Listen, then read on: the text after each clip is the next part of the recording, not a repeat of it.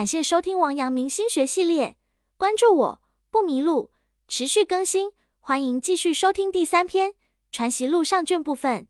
该篇具体讲解王阳明问答语录和论学书信，是儒家代表性哲学著作。上卷主要阐释知行合一、行外无物等观点，由王阳明亲自审阅。因涉及文言文，建议听众购买原著，并搭配译文阅读，这样才能够更好理解其奥义。徐爱录原文时，哀曰：“著述亦有不可缺者，如《春秋》《易经》，若无《左传》，恐亦难晓。”先生曰：“春秋必代传而后明，是歇后谜语矣。圣人何苦为此艰深隐晦之词？左传都是鲁史旧文，若春秋虚此而后明，孔子何必消之？”也曰：“伊川亦云，传是暗，经是断。如书是某君伐某国，若不明其事，恐亦难断。”先生曰：“伊川此言，恐亦是相言是儒之说，未得圣人作经之意。如书弑君，即弑君便是罪，何必更问其弑君之详？征伐当自天子出，书伐国，即伐国便是罪，何必更问其伐国之详？”圣人书六经，只是要正人心，只是要存天理去人欲。余存天理去人欲之事，则常言之，或因人请问，各随分量而说，亦不肯多道。孔人专求之言语，故曰语欲无言。若是一切纵人欲，灭天理的事，又安肯降以示人？是常乱倒奸也。故孟子云：“仲尼之门，无道还。”闻之事者，是以后是无传焉。此便是孔门家法，是儒只讲的一个博者的学问，所以要知的许多阴谋诡计，纯是一片功利的心，与圣人作经的意思正相反。如何思量得通？因叹曰：“此非达天德者，未以语言辞也。”又曰：“孔子云：‘无由己使之缺文也。’孟子云：‘尽信书。’”不如无书，吾与五成取二三册而已。孔子删书，于唐余下四五百年间，不过数篇，其更无一事，而所述之词，圣人之意可知矣。圣人只是要删去梵文，后儒却只要添上注释传，只解释春秋的三传：左传、公羊传、谷梁传。征伐当自天子出，语出《论语》记事。孔子曰：“天下有道。”则礼乐征伐自天子出，天下无道，则礼乐征伐自诸侯出。天德与天同德，亦为道德极其高尚。语出中庸，苟不顾聪明胜之达天德者，其孰能治之？无由己使之缺文也。语出《论语》卫灵公，无由己使之缺文也。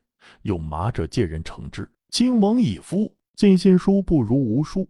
吾与五成取二三册而已。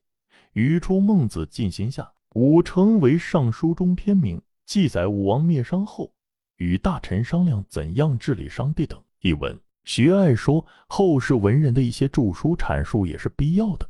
以《春秋》为例，假如没有《左传》作为他的注解，后人恐怕难以读懂。先生说，如果必须有《左传》为《春秋》注解，众人才会明晓，那岂不是像歇后语一样了？圣人为什么要写如此隐晦难懂的文章呢？《左传》的文章大多来自鲁国，旧史书。如果《春秋》必须有《左传》作注才能看得明白，那么孔子又何苦费神将鲁史删改为《春秋》呢？学爱说，程颐先生也曾说过：“传是案，经是断。”比如《春秋》中记载是某君伐某国，如果不明白整件事的来龙去脉，恐怕对这件事也难以判断。先生说。